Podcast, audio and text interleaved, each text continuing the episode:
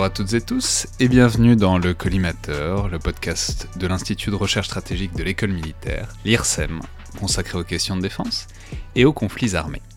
Je suis Alexandre Jublin et aujourd'hui pour le tout dernier numéro dans le bunker euh, de ces épisodes de confinement pour un confinement qui s'achève donc au moins partiellement euh, aujourd'hui, j'ai le plaisir de recevoir à nouveau Yves Trottignon, analyste passé par les services de renseignement, chercheur et auteur aussi de multiples articles et ouvrages sur les représentations de la guerre à l'écran, notamment euh, un long et exhaustif article sur les films français de guerre dans le numéro de la revue Inflexion, qui était consacré en fin d'année dernière au thème euh, guerre et cinéma.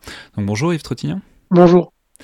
Alors, vous étiez euh, déjà venu au tout début du format aussi pour parler d'un pont trop loin, ce qui était le deuxième épisode, et la boucle est donc en quelque sorte bouclée puisque vous revenez nous parler d'un autre immense film de guerre, à savoir Apocalypse Now de Francis Ford Coppola, sorti en 1979 avec euh, notamment Martin Sheen, Marlon Brando, Robert Duval, Dennis Hopper et d'autres encore, même un très très jeune euh, Laurence Fishburne. Alors, euh, c'est un film gigantesque qui se situe évidemment au cœur de la guerre du Vietnam, qui est sorti quelques années à peine après la fin de la guerre du Vietnam, mais c'est aussi une adaptation de la très belle nouvelle de Joseph Conrad, Au cœur des ténèbres, qui euh, se situe dans l'Afrique coloniale. Et euh, c'est pas totalement indifférent parce que c'est pas seulement un film de guerre que sur le Vietnam, comme pouvait l'être par exemple Full Metal Jacket. C'est aussi un film qui tourne autour, euh, disons, de la colonisation, d'une problématique qui est très typique des sociétés coloniales, qui est la peur de l'ensauvagement, la peur de perdre son identité une fois qu'on est plongé dans un milieu étranger. Alors euh, là, j'essaie d'en donner une approximation, mais comme on l'entend, je pense c'est extrêmement hasardeux, euh, pas très compréhensible et c'est sans doute peut-être impossible. Je, viens de revoir le film, ça doit être la troisième ou quatrième fois que je le vois, et je suis toujours pas totalement certain de savoir vraiment ce qui, ce qui fait le cœur et le, et le sujet du film. donc je vais plutôt vous laisser essayer à votre tour, mais euh, disons simplement que c'est sur le Vietnam sur la folie, euh, et puis aussi pour rester un peu selon un angle militaire, sur ce que c'est euh, que d'intervenir dans un pays qu'on ne comprend pas vraiment et qui reprend ses droits et qui vous engloutit, aussi bien individuellement que un peu de la même manière qu'il a englouti une bonne partie de la puissance militaire et symbolique américaine au XXe siècle. Donc dites-nous, Yves Trottignon, ce qui vous intéresse, alors dans ce chef-d'œuvre évidemment total, même si c'est aussi un film très tourmenté, on en reparlera je pense, dans sa production comme dans son résultat. Donc c'est Apocalypse Now qui est probablement dans une certaine mesure une sorte de culminement euh, du genre du film de guerre. Oui, c'est un film monstrueux parce qu'à chaque fois qu'on le voit, on découvre ou on redécouvre euh, des pistes de réflexion. C'est c'est pas tant un film de guerre parce qu'il montre des combats qu'un film qui montre le vertige de la puissance. C'est un film sur des crimes de guerre parce que finalement euh, on s'y bat assez peu, mais on y bombarde des villages, on y tue des civils dans des dans des bateaux sur le fleuve c'est un film euh, qui est au plus près des, personnages. Hein. Y a quand même des, c'est un film très long, parfois très contemplatif. Où on, a chaud, on remonte, on remonte un fleuve avec un, avec un agent des services de renseignement qui lit un dossier, qui, qui transpire à grosses gouttes sur du papier euh, pelure. C'est assez étonnant et, de temps en temps, il y a des, pics de violence aveugle comme ça. Euh, on a l'impression que les Américains savent pas bien ce qu'ils font dans cette guerre. En tout cas, euh, tout le monde est désabusé. Il n'y a pas un seul combattant vraiment enthousiaste hein, qu'on croise. Euh, le seul combattant enthousiaste, hein, euh, les seuls combattants enthousiastes qu'on croise sont les, les, pilotes et les combattants dans, dans leur First Air Cave qu'on voit attaquer un village dans une scène, une séquence qui est devenue absolument mythique et qui a été reprise des milliers de fois ensuite.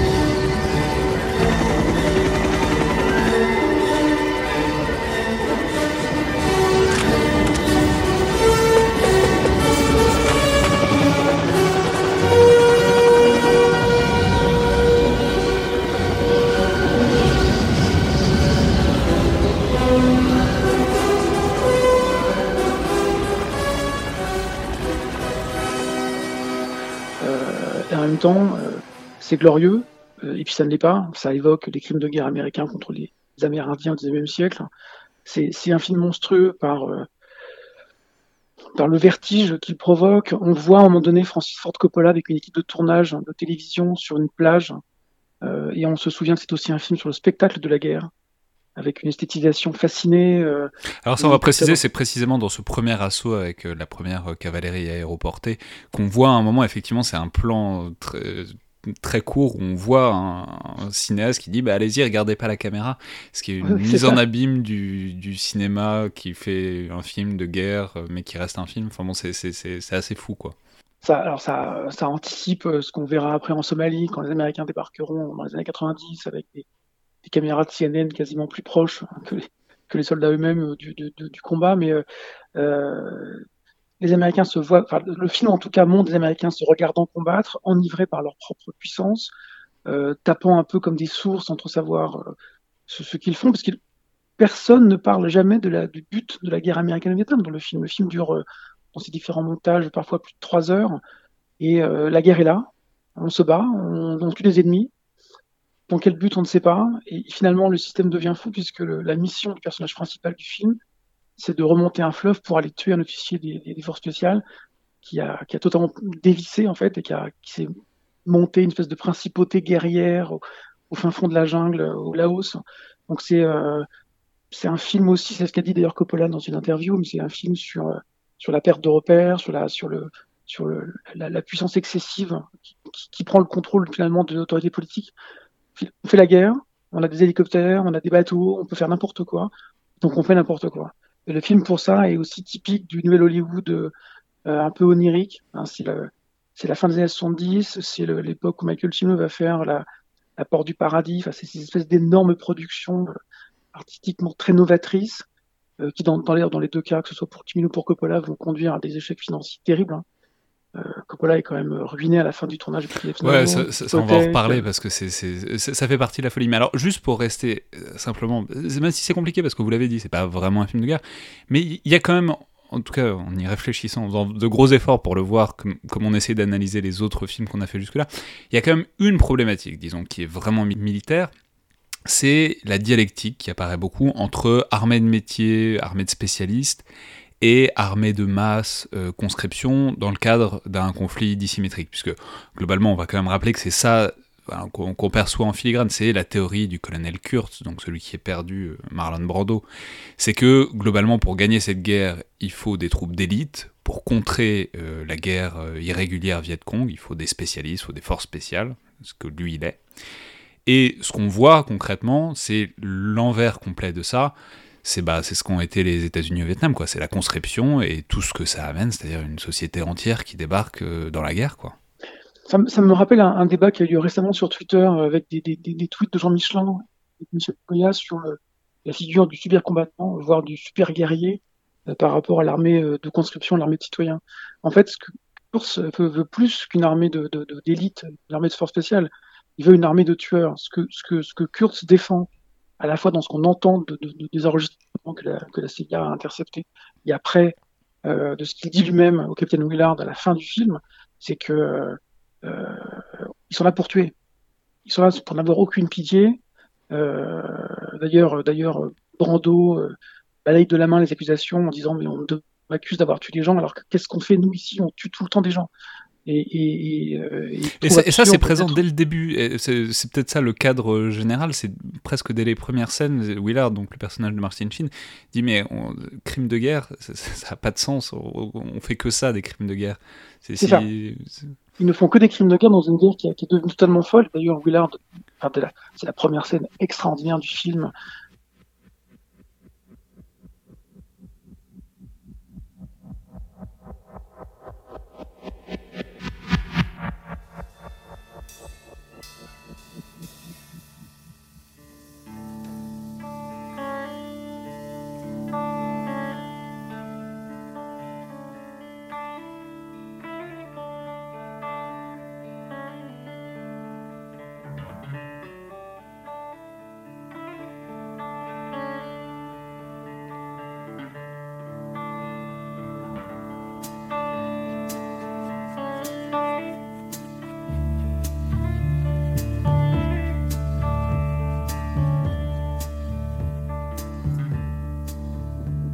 avec les, hélicoptères, la musique des Doors, et lui dans sa, dans sa chambre, expliquant que finalement il va absolument retourner se battre en fait. Ils sont, ils sont drogués, lui et Willard sont, sont drogués à la guerre. Ce sont, des, ce sont plus que des super combattants, ce sont, quasiment des psychopathes. Et le film est aussi, parce que le film est beaucoup de choses, le film est aussi la façon dont le capitaine Willard remonte le fleuve pour aller tuer quelqu'un qu'il est en train de devenir. C'est-à-dire de devenir cette espèce d'officier supérieur euh, la carrière incroyable, mais qui, perd totalement les pédales en fait. Ouais, mais et, on voit, parce que c'est ça qui est intéressant, c'est il y a un décalage énorme entre lui, son cheminement intérieur, et, en même temps aussi des, moments où ils se rejoignent, mais et tout ce qu'il traverse, parce que c'est ça, enfin disons en tout cas les deux tiers, voire les trois quarts du film, c'est il traverse la folie euh, des États-Unis au Vietnam. Alors il traverse. Euh, alors il y, a cette scène euh, incroyable de cavalerie aéroportée, mais ensuite il y a une scène avec des playmates qui sont héliportés au milieu de la jungle pour les soldats.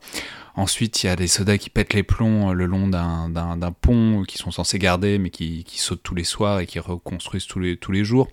Et enfin, c'est aussi ça, ce que je veux dire, c'est que ça, ça, montre, c'est une représentation de ce que ça fait quand on déverse toute une société par la conscription euh, en, train, en plus en train de changer brutalement dans un conflit, ils deviennent pas des militaires, simplement ils font à peu près le même n'importe quoi qu'en métropole, sauf que là ils le font avec des armes et sur un terrain de conflit. quoi. Ah bah c'est une armée en pleine déshérence, hein, ce qu'on observe en particulier sur la scène du pont ou la, scène des Playmates de Playboy, c'est absolument incroyable, une armée qui n'est pas disciplinée. Alors après, le cinéma américain montre souvent, pour la, guerre du Vietnam, une armée de grande gueule, indisciplinée, euh, euh, enfin, ce qu'on n'imagine pas du tout dans l'armée française, en tout cas dans les films sur les françaises, on voit jamais ça.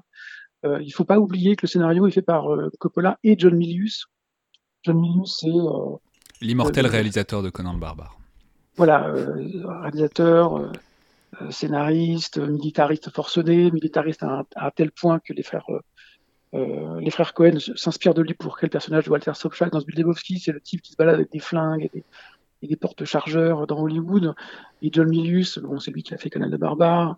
Il, apporte, je pense, au film ce côté très militariste, ce côté très martial, ce côté, ce côté, euh, euh, c'est pas des Spartiates, c'est plus que ça. On a affaire à des criminels de guerre qui s'assument. Le colonel Kurtz n'a aucun remords d'aucune sorte, et, Willard, qui se pose plus de questions, lui est quand même séduit euh, par l'adrénaline du combat. Enfin, il est quand même en train d'invoquer la figure de, de, de, Viet Cong dans sa chambre d'hôtel à Saigon au début en disant euh, à chaque fois que je, que je suis là, l'ennemi de l'ennemi se durcit, moi je me ramollis. C'est c'est euh, assez étonnant parce que on a l'impression parfois que tout le film est, euh, sous produit hallucinogène. D'ailleurs, c'était le cas sur le tournage de On va, on, va en reparler, mais effectivement, oui, et, et, ça va. Euh, et ça va plus, plus en avance. Et là, je me, je en revoyant le film, je me dis, il y a un moment où il y a un des personnages, enfin le surfeur évidemment, qui dit qu'il a pris une tablette d'acide. En fait, on, on, finit par se demander si, si on n'est pas tous dans sa tablette d'acide et dans son hallucination qui termine pas jusqu'à la fin, parce qu'il y, y, a quelque chose de profondément hallucinogène dans le milieu, dans cette nature étouffante, mais qui renvoie aussi à, euh, disons, une période hallucinogène des années 70-80. Quoi. Hum, hum, hum. Oui, on est, on est vraiment, on est, on est loin de ce que va faire euh, bah, Chimino dans, euh, dans Voyage au bout de l'enfer, dans ce que va faire Oliver Stone plus tard dans Platoon. C'est pas un film qui veut montrer des combats de façon réaliste. Il n'y a aucune ambition idéologique évidente. Enfin, c'est pas le film de propagande de John Wayne sur les bérets verts en 68. C'est pas, c'est pas un film qui dénonce de façon un peu puérile c'est euh, même si c'est un film finalement très politique sur le fond parce que c'est aussi euh, ça rappelle Norman Mailer dans, son dans son livre Brûlot euh, pourquoi nous sommes au Vietnam? Il y, a, y, a, y, a, quand même ce côté de la violence aveugle des États-Unis de l'armée américaine de, sa puissance de feu infinie qui finalement règle tous les problèmes. Ou n'en règle pas au choix Ouais, mais alors maintenant, on va, faut, peut-être dire quand même un mot du, effectivement, du tournage, parce que c'est un film sur la folie. Bon, ça, on l'a dit, enfin, sur l'entrée progressive dans la folie et dans une, dans une hallucination qui se dissipe jamais. Mais c'est aussi un film fou, quoi. Euh, alors, il y a, y a, tout ce qui est autour du tournage, dont on va peut-être reparler, mais ne serait-ce que quand on voit les moyens engagés, c'est insensé, quoi. La, la, scène de la cavalerie aéroportée, euh, typiquement, enfin, la scène où il y a, je sais pas, une quinzaine d'hélicoptères en l'air qui sont filmés sous toutes les coutures c'est vraiment dingue quoi. Personne ne fait. Enfin, c'est pour ça aussi qu'on peut dire que c'est un film de guerre euh, sans être un film de guerre, mais c'est aussi un film de guerre classique où il y a vraiment des moyens, des explosions, où on filme la guerre, où on filme des équipements guerriers avec des moyens qui sont qui ont été rarement atteints quand même. on avait rarement vu euh, effectivement des navires, euh, des petits patrouilleurs soulevés de, de, du niveau de la mer par des, par des hélicoptères. On avait rarement vu un raid de F5 ravageant littéralement une bordure forestière au napalm. Et puis, alors, ce qui est d'autant plus hallucinant quand on se souvient que aussi bien les avions que les hélicoptères utilisés étaient l'armée philippine et que entre deux tournages, entre deux séquences tournées, ils allaient bombarder les, des, rebelles communistes. Enfin, c'est, on, est, on est au plus proche de la guerre parce que les moyens engagés pour faire ce film font aussi la guerre.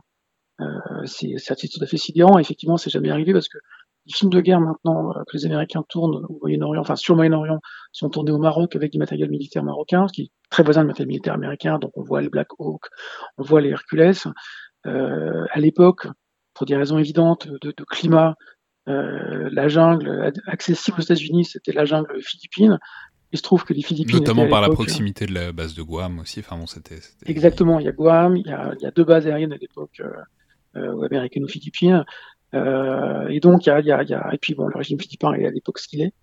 Enfin, ceci dit, il n'y a pas grand-chose maintenant, mais bon, bref. Euh, il y, y y a quelque chose d'assez vertigineux. Les Philippins eux-mêmes ayant, ayant participé à la guerre du Vietnam, euh, la Philippine étant une base arrière de la guerre du Vietnam, euh, donc il y a, y a, quelque chose de très presque incestueux en fait entre un film qui, qui voudrait dénoncer ou montrer une guerre hallucinée et puis les moyens utilisés pour le faire, qui sont les moyens typiquement d'un régime euh, très corrompu. Enfin, les, les, journalistes racontent qu'il y a sur le tournage de la drogue, des prostituées, que bah, faut, faut, le dire, ça, fait partie des, des corpus d'anecdotes de tournage les plus dingues de l'histoire du cinéma, c'est, qui sont complètement légendaires, dans le sens où c'est, légendaire, mais il y a aussi beaucoup de légendes.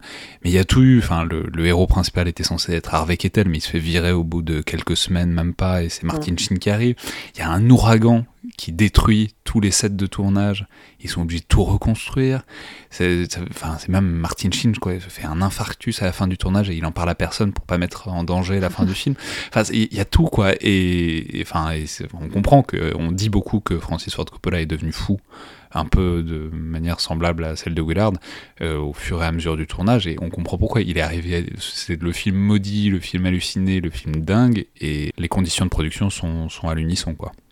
Alors, c'est tellement incroyable que l'épouse de, Coppola, Eleonore Coppola, en fait, a une petite caméra et, prend des images du tournage euh, qui sont rassemblées dans un documentaire euh, dans les années 80, fin des années 90, années 90, qui s'appelle Au cœur des ténèbres, justement. Et dans ce documentaire, euh, qui dure une, heure et demie, on voit justement le tournage. Alors, elle a aussi publié un livre qui, qui reprend ce qui était écrit dans le, enfin, ce qui est montré dans le, dans, le documentaire. Et effectivement, des, des tournages comme ça, c'est absolument homérique, on n'en a plus jamais vu. Euh, et euh, Coppola a failli pas s'en remettre. Alors, dans sa santé, on, est, on a affaibli, mais financièrement, euh, il passe les années 80 à rembourser ses dettes et ses hypothèques en tournant des films de commande, alors, qui sont tous très bons parce que c'est quand même Coppola, c'est l'homme aux 5 Oscars ou de Palme d'Or. C'est un, palmarès unique dans l'histoire du cinéma, mais, le film est dur, et dur dans l'esprit du spectateur, dans, sa, dans, la mémoire du spectateur. Euh, il, est, il, est, frappant aussi. C'est la, la, fin des, des, très grands cinéastes auxquels les studios d'Hollywood laissaient la bride sur le coup dans les années 70. C'est le retour à un contrôle euh, managérial et financier plus sérieux des tournages. Euh, et puis c'est le, le, dernier très grand film de Coppola, même s'il y aura après le part 3 et, et Dracula, mais c'est quand même quelque chose de... C'est certainement son acmé. Mais non, mais ça fait partie du truc aussi. C'est-à-dire Coppola, à cette époque-là, sort euh, des parrains 1 et 2. Il peut pas, on peut pas être plus haut euh, par rapport au studio, on peut pas être plus haut dans l'histoire du cinéma. Et il réussit à tout perdre, et il hypothèque tout pour pouvoir euh, terminer. Je crois qu'il est même obligé de vendre une partie du film à une université euh, locale. Enfin, c'est, il, il, il, se met littéralement à nu. Je crois qu'il perd aussi euh, 40 kilos sur le tournage, il est ravagé par la drogue, par la fièvre. Enfin, c'est, c'est, c'est, c'est un naufrage complet, euh, ce film, et c'est peut-être pour ça qu'il qu a peut-être un supplément d'âme aussi par rapport à d'autres films. C'est que c'est un naufrage qui correspond au naufrage qui est représenté à l'écran, qui correspond au naufrage de, de, de, de l'artisan principal de ce film. Quoi. Oui, alors c'est un naufrage financier, mais c'est pas du tout un naufrage artistique. C'est ça qui est impressionnant, c'est que euh, on, on, a vu des films, enfin on pourrait penser au, au Dune de David Lynch, qui, qui, qui est un film pareil, un film monstrueux, mais qui est raté on a beau adorer David Lynch et Frank Herbert, on est euh, toujours euh, très déçu quand on retente de revoir le film de, Lynch consacré en tout cas aux quatre premiers livres de Dune. Et euh, dans le cadre de Coppola, son adaptation est indépassable. Enfin, et, effectivement, financièrement, c'est un naufrage. Il y a des acteurs qui s'en remettront pas. Enfin, Marty Sheen, a une carrière en temps de scie, jusqu'à faire dans les années 2000 la série sur la Maison Blanche. Mais sinon, euh, Robert Duvall ne fera plus grand chose après. Enfin, il va pas faire le parrain 3, par exemple. Euh, et Coppola est effectivement au sommet de son art lors du tournage, parce que on parle des, deux parrains, le parrain 1 et le parrain 2, qui sont deux monuments, mais il y a aussi euh, Conversation secrète en 74 avec Gene Hackman, qui est aussi un énorme film politique, euh, qui reste qui reste très marquant 30 ans plus tard. Ouais, bon, bah c'est, mais c'est, c'est, voilà, c'est un film sur euh, tout ce que peut être la guerre du Vietnam, non seulement euh, techniquement, non seulement historiquement, parce qu'il y a des choses, il y a, des anecdotes, quoi, mais c'est aussi un, film sur ce qu'a représenté, sur ce qu'a symbolisé euh, le Vietnam pour toute une société américaine, et ben, ouais, aussi bien dans sa dimension artistique que dans sa dimension culturelle au sens plus large, quoi ce qui est, clair, c'est que, c'est que entre le discours tenu par les Américains, par, les officiers américains du années 60 et des années 70 sur la guerre du Vietnam, la défense de la démocratie, les valeurs, y compris après l'offensive du Tête, et ce que montre le film, c'est-à-dire euh, des boys déchaînés après des plémettes, euh, de la drogue, des crimes de guerre, et des crimes de guerre pas commis par des forces spéciales. On ne parle pas du projet Phoenix, on parle de trois marins euh, sur un patrouilleur de rivière en train, de massacrer une famille sur une jonque. Euh, de voir aussi que finalement l'américaine fait la guerre contre elle-même. on n'est pas tant en train d'essayer d'abattre l'adversaire ou de le, vaincre militairement ou de, porter un projet politique alternatif que de d'essayer de liquider un type qui a perdu totalement les pédales et qui, euh, est parti euh, au fin fond du Laos se monter une, petite monarchie personnelle. Le tout filmé par une des icônes du, du Nouvel Hollywood, qui est Denis Hopper, avec ce qui se trimballe avec avec son bandana et ses trois léguicas autour du, autour de autour du cou pour prendre des photographies, tout ça. Le tout dans une ambiance de, de, de, de temple vietnamien où là aussi un détruit, de cadavres partout, de, de flèches tirées. On retrouvera la question d'ailleurs des flèches tirées sur les militaires américains dans le jardin de pierre en 88, du même Coppola, qui fait, qui fait un, un film de guerre sur le Vietnam, qui est l'anti-Apocalypse Now, qui est un film très intimiste qui se passe à Washington autour du cimetière d'Arlington, alors on peut parler aussi simplement d'une scène, enfin toute une phase qui est intéressante, qui est présente seulement dans la version très longue, donc la version ironiquement, j'imagine, surnommée Redux, qui est euh, toute une scène dans une plantation française, en plein, en plein milieu du film, qui, est, euh, qui a été complètement coupée de la, sortie en salle, euh, la première, qui est quelque chose d'assez fou aussi. Ce sont des, enfin, c'est-à-dire c'est des Français qui ont survécu à la fin de l'Indochine française, qui ont monté une espèce de, de semi-milice et qui parlent pendant euh, longtemps euh, de, c'est le problème de cette scène, c'est qu'elle est un peu bavarde, mais qui parle pendant longtemps de ce que c'est que les Français, de, du vice des Américains qui ont chassé les Français, qui se retrouvent maintenant dans le même bourbier. Et euh, voilà, de, du, enfin, c'est, Coppola s'est essayé aussi à cette espèce d'histoire comparée de la colonisation euh, du point de vue français et américain, et du comment dire de montrer en quelque sorte euh, l'impasse et le spectre de la présence française en Indochine presque comme un, un augure de ce qui va se passer pour les Américains. Oui, alors il garde cette scène dans le dernier montage qui a été euh, qui est sorti l'année dernière, qui en particulier été projeté au Grand Rex au mois de septembre, au mois d'octobre, je sais plus. J'étais allé voir, c'était toujours très impressionnant de le voir, de voir le film sur un très très grand écran. Euh, il garde effectivement cette scène de la plantation. Ce qui est, ce qui est frappant, alors il y a des, il y a un côté, alors ça évoque euh, John Orfer, ça va évoquer certains bouquins de l'Artegui, ça va évoquer le. C'est très très beau aussi. J'avais oublié, mais il y a une scène d'apparition des Français complètement spectral dans la brume. C'est peut-être le, plus beau plan, le plus beau plan du euh, film, c'est incroyable et rien que pour ça, ça mérite de voir la version qui, qui, qui l'inclut. Oui, cette scène-là est incroyable. D'ailleurs, la, version, la dernière version qui est sortie euh, l'année dernière est certainement la meilleure des trois versions diffusées depuis 79 parce qu'elle garde justement cette scène de la plantation. Et effectivement, c'est à la fois euh, l'impasse du projet colonial et aussi, ce qui est très impressionnant, c'est l'aveuglement de, de, ces colons français qui s'accrochent encore alors qu'ils sont perdus au milieu de la jungle et que la guerre est perdue. Alors nous, on sait quand on, est spectateur que la guerre est perdue, mais Willard le sait aussi que la guerre est perdue.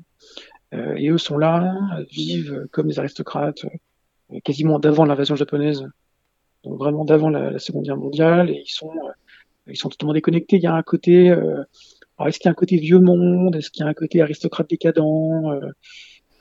Mais c'est aussi ce qui permet de faire le pont avec la nouvelle de Conrad, pour le coup. C'est-à-dire le fait que c'est vraiment un sujet colonial, et c'est... La nouvelle de Conrad, on va le dire, se passe en Afrique coloniale, et c'est un administrateur colonial qui, je crois que c'est un collecteur d'ivoire qui perd les pédales aussi complètement parce qu'il est enfoncé dans cette société sauvage. ça permet aussi de rappeler que c'est pas seulement un film de guerre, c'est aussi un film sur ce que c'est que se faire coloniser alors qu'on est colonisateur. Mmh, tout à fait. Euh, et puis par ailleurs, c'est aussi le, le, prétexte à des grandes dialogues sur euh, l'éthique de l'officier supérieur français. No! Contrôlez-vous un peu, non? I say, you don't understand our mentality.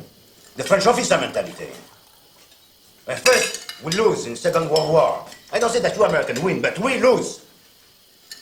I say, quand je parle, on se tait. In Dien Bien Phu, we lose. In Nigeria, we lose. In Indochina, we lose. But here, we don't lose. This piece of earth, we keep it. We will never lose that, never!